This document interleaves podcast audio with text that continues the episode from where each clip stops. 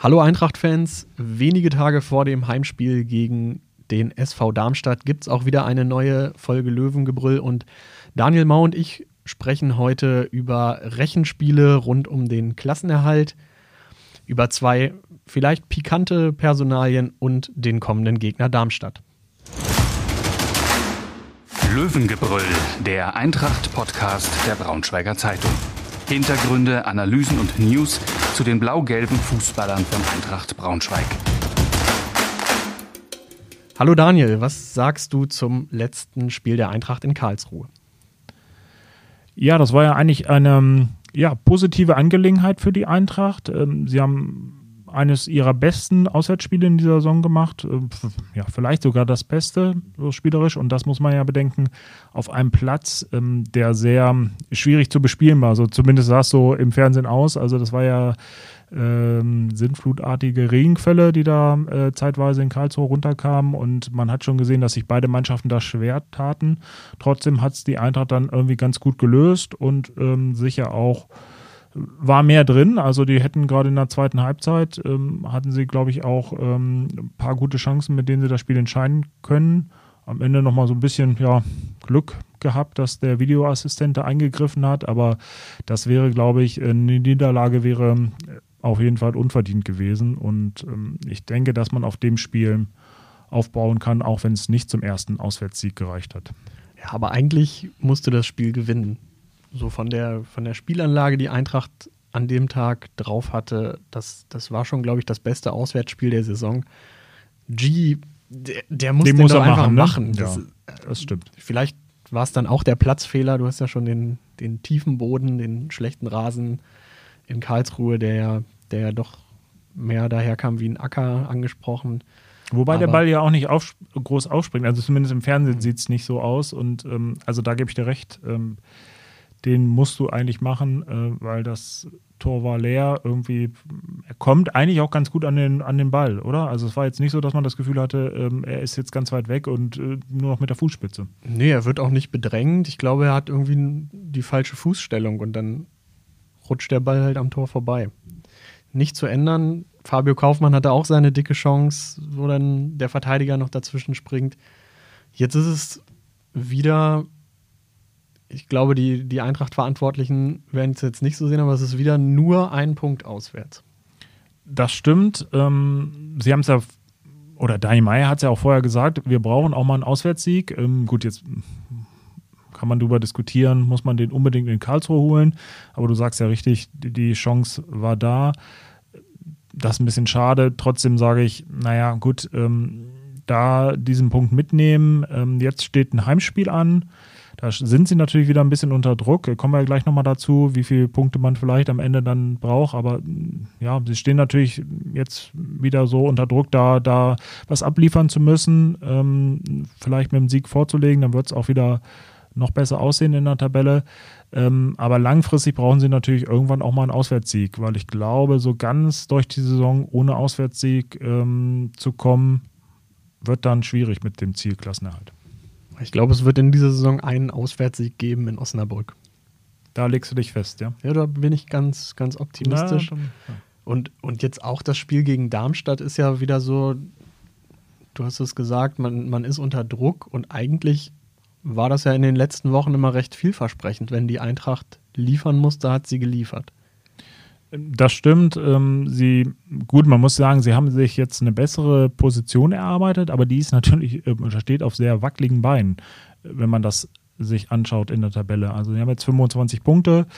Äh, Sandhausen, glaube ich, 22. Äh, daneben, dahinter kommt noch, äh, oder dazwischen kommt noch Osnabrück, die noch ein Spiel ähm, weniger haben. Also von daher da kann natürlich noch ähm, einiges passieren, ähm, dass, dass sich ähm, an dieser Konstellation was ändert oder mit jedem Spieltag kann sich, kann sich was ändern.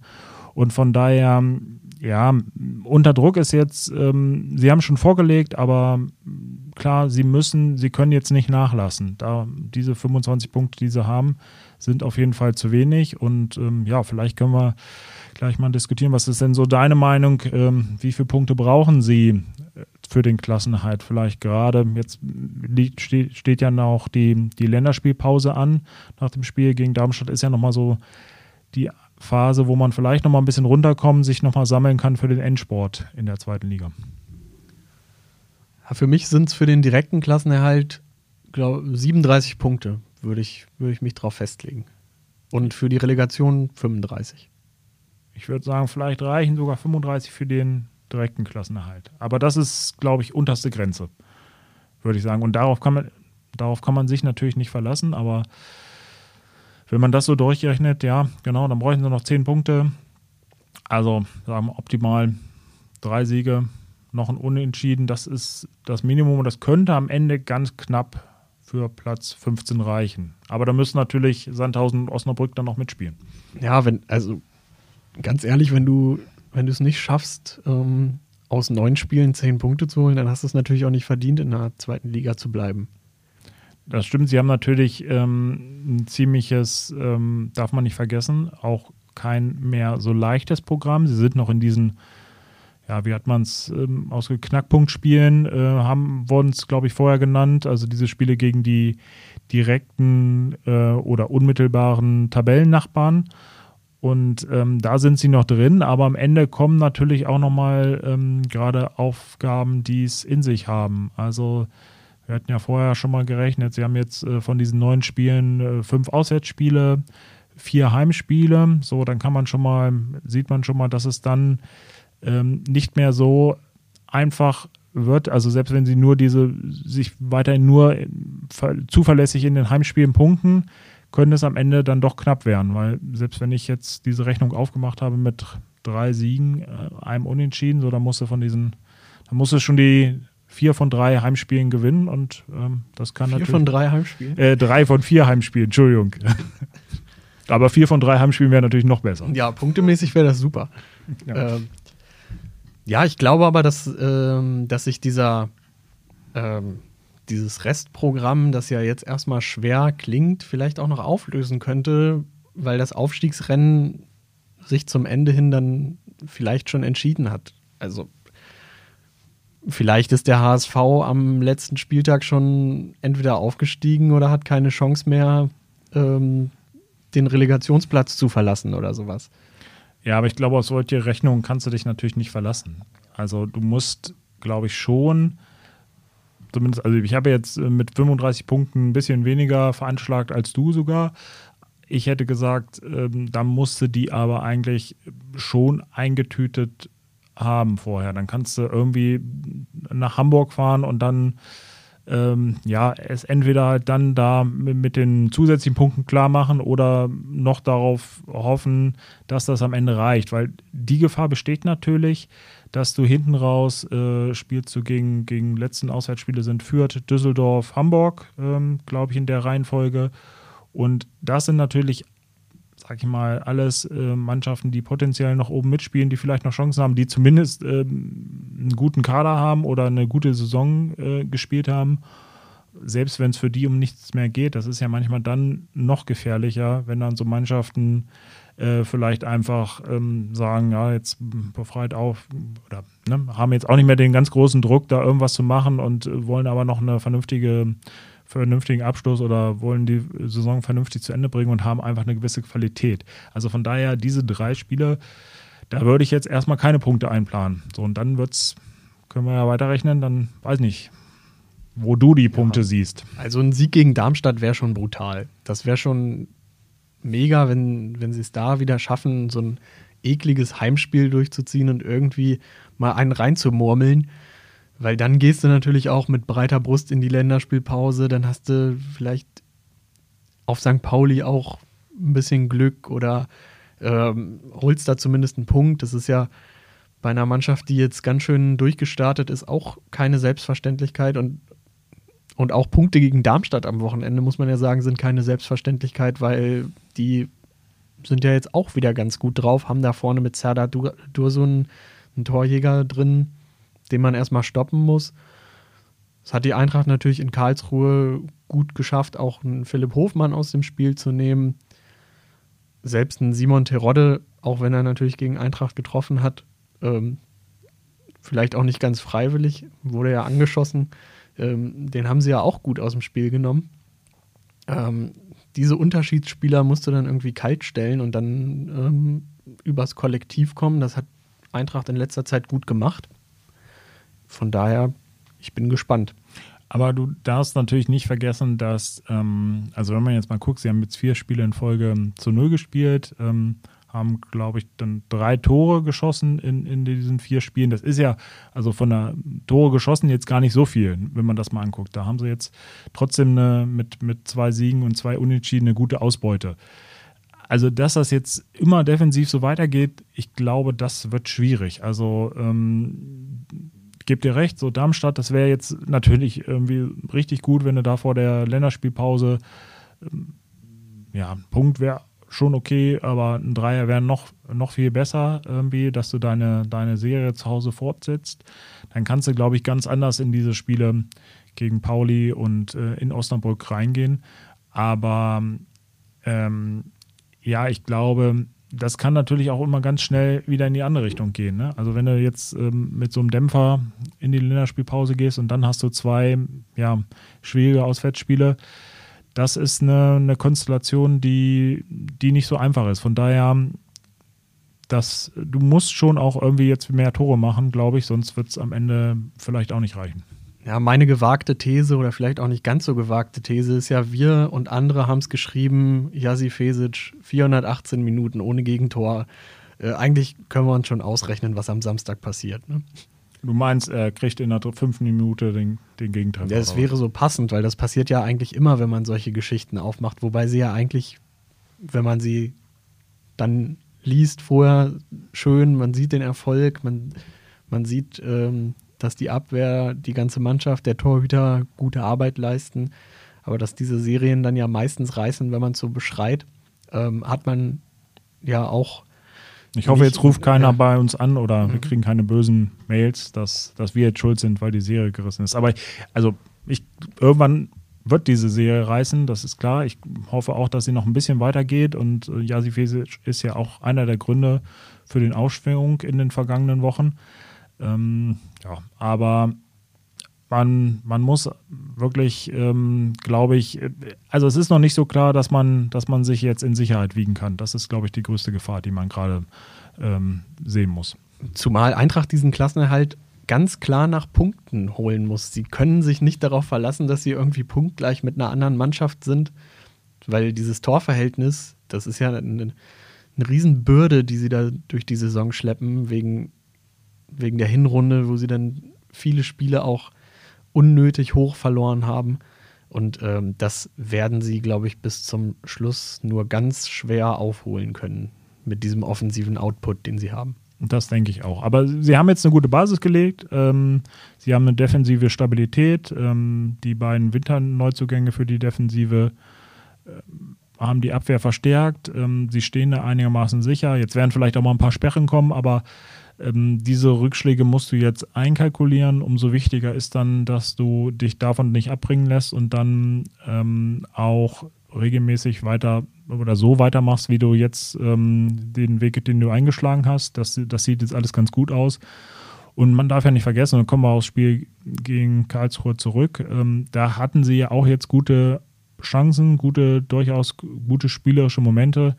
Da, da müssen sie einfach noch mehr draus machen. Ich glaube, dann äh, haben sie eine sehr gute Chance, am Ende den Klassenerhalt einzutüten, egal mit wie vielen Punkten. Ob es dann am Ende, ob dann am Ende 35 reichen, wie ich glaube, oder ob es dann 37 oder 38 nötig sind. Ähm, das wird man ja dann vielleicht auch ein bisschen, bisschen sehen. Ähm, aber klar ist, so viele Punkte wie möglich äh, auf dem Konto tun erstmal gut. Glaubst du denn, Suleiman Abdullahi trägt dazu noch bei? Die Eintracht verzichtet jetzt vor der Länderspielpause erstmal freiwillig auf ihn, um, um ihm die Gelegenheit zu geben, richtig fit zu werden. Glaubst du, dass dieser Transfer, der, der von vielen jetzt mittlerweile oder vielleicht auch schon am Anfang sehr kritisch gesehen wurde, was sich ja auch in Teilen bewahrheitet hat, ähm, glaubst du, dass äh, das Money nochmal zündet? Ich kann es mir irgendwie nicht so richtig vorstellen. Also muss ich ganz ehrlich sagen, ähm, kann mich erinnern, 2016 kam er ja zur Eintracht ähm, aus Norwegen. Ähm, beim Testspiel in Salzgitter oder am Salzgittersee habe ich ihn, glaube ich, das erste Mal gesehen. Zumindest kann ich mich daran erinnern.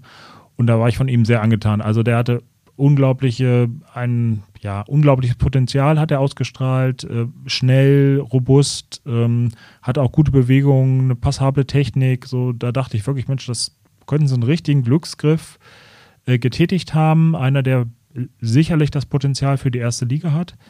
Und ähm, irgendwie hat man jetzt inzwischen das Gefühl, das ist ein anderer Spieler. Also das ist natürlich auch durch seine Verletzungsgeschichte äh, bedingt. Man hat ge das Gefühl, er ist gehemmt, er ähm, hat nicht mehr das Tempo, man hat auch nicht das Gefühl, dass er sich ähm, durchsetzen kann. Er trifft viele falsche Entscheidungen. Das war jetzt schon die Spiele, er hat ja nicht so viel gespielt, aber das ist der Eindruck in diesen Spielen. Und dann kommt natürlich dieses dauernde dass er immer aus dem Rhythmus kommt, dass er nicht trainieren kann, dass er jetzt wieder zurückgenommen wird. Es wäre ja schön, wenn er jetzt, ähm, sage ich mal, wieder mit in anderer Verfassung ähm, plötzlich dann nach der Länderspielpause auf dem Platz steht. Aber dass, dass ein Spieler, der drei Jahre lang praktisch ähm, kaum oder ähm, nicht regelmäßig gespielt hat, dann auf einmal zündet im Saisonendsport, hm, das kann ich mir irgendwie nicht so richtig vorstellen. Ich weiß nicht, ob du da mehr Vorstellungskraft hast. Ja, ich erinnere mich halt auch gerne an das Pokalspiel gegen, gegen Hertha. Da, da blitzte es ja nochmal auf, dass das, was er in den Jahren zuvor bei Eintracht ja auch immer wieder gezeigt hat, dass Gegenspieler irgendwie so an ihm abprallen, dass er, wenn er will, den, den Turbo zünden kann und auch mal so ein ja eigentlich relativ einfach aussehendes Tor aufgrund seiner physischen Voraussetzungen erzielen kann. Nur was dann danach kam, auch aufgrund dieser vielleicht wieder rätselhaften Knieverletzung war dann ja nicht mehr so doll. Also es, es, es fühlt sich ja so ein bisschen wie die letzte Chance an. Also man, man verzichtet jetzt nochmal freiwillig zwei Spiele auf ihn, ähm, dann kommt noch die Länderspielpause, da versucht man ihn ranzubringen. Ähm, aber das ist ja, für mich ist das so wirklich so, okay, jetzt machen wir nochmal einen Break und, und versuchen es irgendwie nochmal, dass er vielleicht die letzten Spiele helfen kann. Kann funktionieren, irgendwie ja, aber halte ich es für unrealistisch, weil ähm, da müsste es dann ja irgendwie ja sehr gut laufen und man hatte ja so häufig schon auch bei ihm das Gefühl, so jetzt, wann startet er durch? Jetzt ist er mal wieder fit. Also auch äh, die zwei Jahre, ähm, wo er das erste Mal bei der Eintracht war, ähm, hatte man ja häufig so, so Phasen, wo man dachte, jetzt ist er im Training, jetzt müsste er angreifen, jetzt müsste er kommen und dann gab es wieder einen Rückschlag wäre schön, wie gesagt, ich lasse mich positiv gerne überraschen, wenn das, wenn das funktioniert. So richtig fehlt mir da der Glaube zu. Und ich glaube, das ist natürlich für ihn dann auch, ähm, er steht so ein bisschen an der, an einer Wegmarke in seiner Karriere, weil ähm, er hat, glaube ich, in Berlin dann noch ein Jahr Vertrag. Ähm, da wird er wahrscheinlich zurückkehren. Ich glaube, kann mir nicht vorstellen, dass er noch, ähm, selbst wenn das jetzt am Ende der Saison noch ganz gut laufen sollte, eine weitere Zukunft ähm, in Braunschweig hat.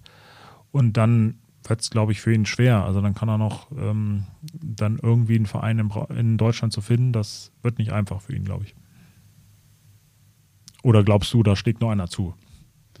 Nee, ich kann mir, wenn dann vorstellen, dass er irgendwie in diesen skandinavischen Markt zurückkehrt, weil sein Berater ist ja da, glaube ich, auch ganz gut vernetzt. Ähm, hier in Braunschweig ist man dann wahrscheinlich froh, wenn dieses Missverständnis dann beendet wird. Es, genau. Also das, das denke ich auch. Und ähm, na mal gucken. Es, ähm, erstmal ist der Klassenhalt entscheidend und dann ähm, wird es, glaube ich, auch ein paar Veränderungen im Kader geben. Ähm, eine Veränderung muss es nicht geben. Der Trainer hat weiter ähm, Vertrag ähm, für die nächste Saison, sowohl äh, für die zweite als die dritte Liga. Das kam ja in der letzten Woche im Fan-Talk raus.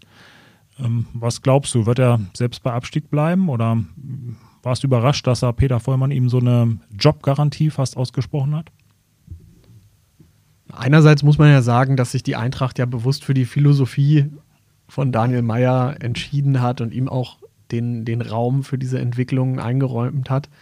Ähm, andererseits sind, sind solche Versprechen ja manchmal dann auch schnell vergessen, wenn es drei Spiele in Folge klatschen gibt. Ja, das glaube ich auch. Also das ähm, bisschen hat mich überrascht. Also ich glaube, Peter Vollmann wollte einfach ihm das Vertrauen aussprechen und ich glaube, er ist auch von ihm überzeugt. Das war so ein bisschen der Ansatz.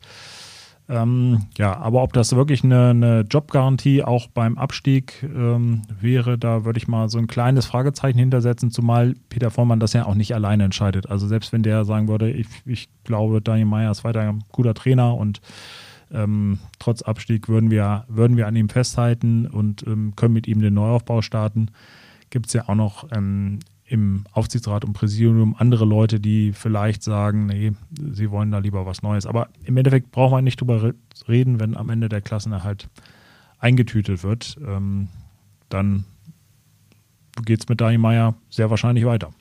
Ja, momentan spricht die Serie auch für ihn. Er, er hat es ja geschafft, ähm, mit der Mannschaft das so ein bisschen gerade zu rücken. Vor ein paar Wochen, Wochen sah es noch deutlich schlechter aus. Da hatten wir ja Regensburg so als Knackpunktspiel ausgemacht und ich glaube, bei einer Niederlage wäre es auch eng geworden für ihn. So hat das ähm, zur richtigen Zeit zum Guten gewendet oder zumindest auf einen ordentlichen Weg gebracht. Ähm, das muss er jetzt bestätigen. Jede Woche wieder und jetzt als nächstes gegen Darmstadt. Ja, also er hat, naja, die Mannschaft hat ja wirklich ähm, jetzt eine, eine, positive Entwicklung einfach genommen und ähm, die Punkteausbeute stimmt in den vergangenen vier Spielen und ähm, die Leistung auch. Und ja, ich bin auch gespannt, ob sie sich, ob sie das gegen, gegen Darmstadt äh, fortsetzen kann, weil du hast es vorhin angesprochen, das ist ein, ein Gegner auch, der, der zuletzt ähm, ein paar gute Ergebnisse ähm, eingefahren hat, ähm, der eine gewisse Qualität hat und ich glaube, das Hinspiel ist allen Eintracht-Fans noch äh, böse in Erinnerung. Äh, wenn ich mich da richtig besinne, erinnere, dann war das keine so positive Angelegenheit. Ja, es war ja ein ziemlich bitterer Freitagabend. Ich kann mich daran erinnern, dass ich dieses Spiel gesehen habe und dachte, das kann doch nicht wahr sein. Also relativ früh dieser Foul-Elfmeter, dann zwei absolute Abwehrböcke und dann gab es ja noch einen Foul-Elfmeter. Ähm, und dann war das Spiel ja nach 32 Minuten komplett gegessen und Vielleicht äh, hilft ja, dass der Spieler, der in vielen unglücklichen Aktionen involviert war, nicht mehr dabei ist. Aber das ähm, müssen seine Nachfolger natürlich am, ähm, am Samstag besser machen. Ja, ich glaube, es ist jetzt einfach ein anderes Spiel. Die Eintracht ist viel gefestigter. Darmstadt spielt ja auch eine Saison mit relativ großen Wellenbewegungen. Da sieht es manchmal mehrere Spiele schlecht aus und plötzlich schießen sie wieder irgendeinen Gegner aus dem Stadion, so wie jetzt zuletzt Aue. Ähm, aber es ist eine interessante Mannschaft. Eigentlich hat die das, die Qualität für die obere Tabellenhälfte der zweiten Liga, vor allem wenn sie dann übers Kollektiv kommt und ihren Unterschiedsspieler Dursun einbinden kann. Und ähm, ich finde, sie haben auch relativ überraschende offensive Ideen. Also das äh, ist nicht so ganz schema einfach, was ähm, Markus Anfang da spielen lässt. Ja, wobei ich ähm, so ein bisschen gehofft hatte, dass ähm, die vielleicht noch unten reinrutschen. Also die waren ja mh, eine der Mannschaften, die jetzt bis vor kurzem auch gar nicht oder sind immer noch nicht so weit weg, aber ähm, durch den Sieg gegen Aue haben sie jetzt halt wieder auch einen äh, Sprung nach oben gemacht. Und ich glaube, dass, ähm, oder ich hatte so ein bisschen die Hoffnung, dass man sie vielleicht noch runter reinziehen kann, dass das eine der Teams wäre, ähm, die die Eintracht noch ja, zumindest unter Druck setzen könnte. So, jetzt bin ich gespannt. Klar, das könnte mit dem Spiel, wenn man das gewinnt, könnte das wieder anders werden.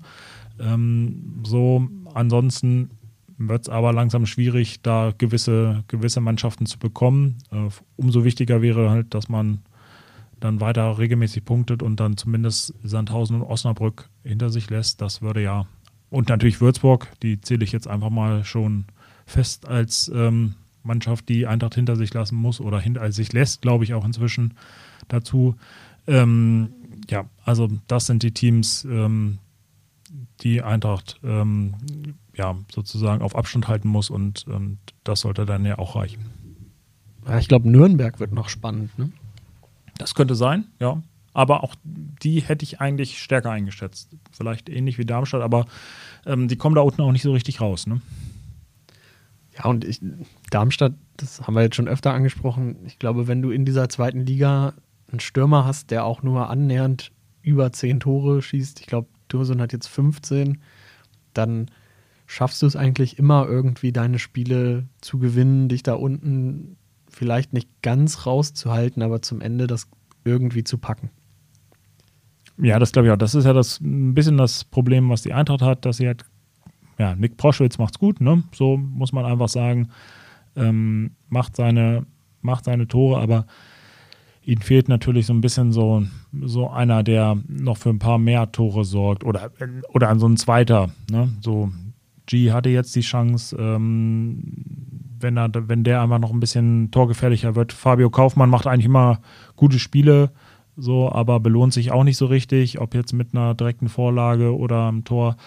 Also das, das fehlt ihnen natürlich ein bisschen, dass man, dass man Leute hat oder dass sie viele, zwei, drei Leute haben, die, die einfach für Tore sorgen. Und ähm, umso wichtiger ist, dass sie diese defensive Stabilität behalten. Was glaubst du, was ist so der Schlüssel zum Erfolg am Samstag? Ich glaube wieder die Defensive, wie wir es jetzt schon angesprochen haben. Ähm, wenn diese Serie von Fesic weitergeht, wo, was wir alle hoffen, dann ähm, glaube ich, ist die, ist die Chance da, dass sie dann doch vorne wieder einen machen.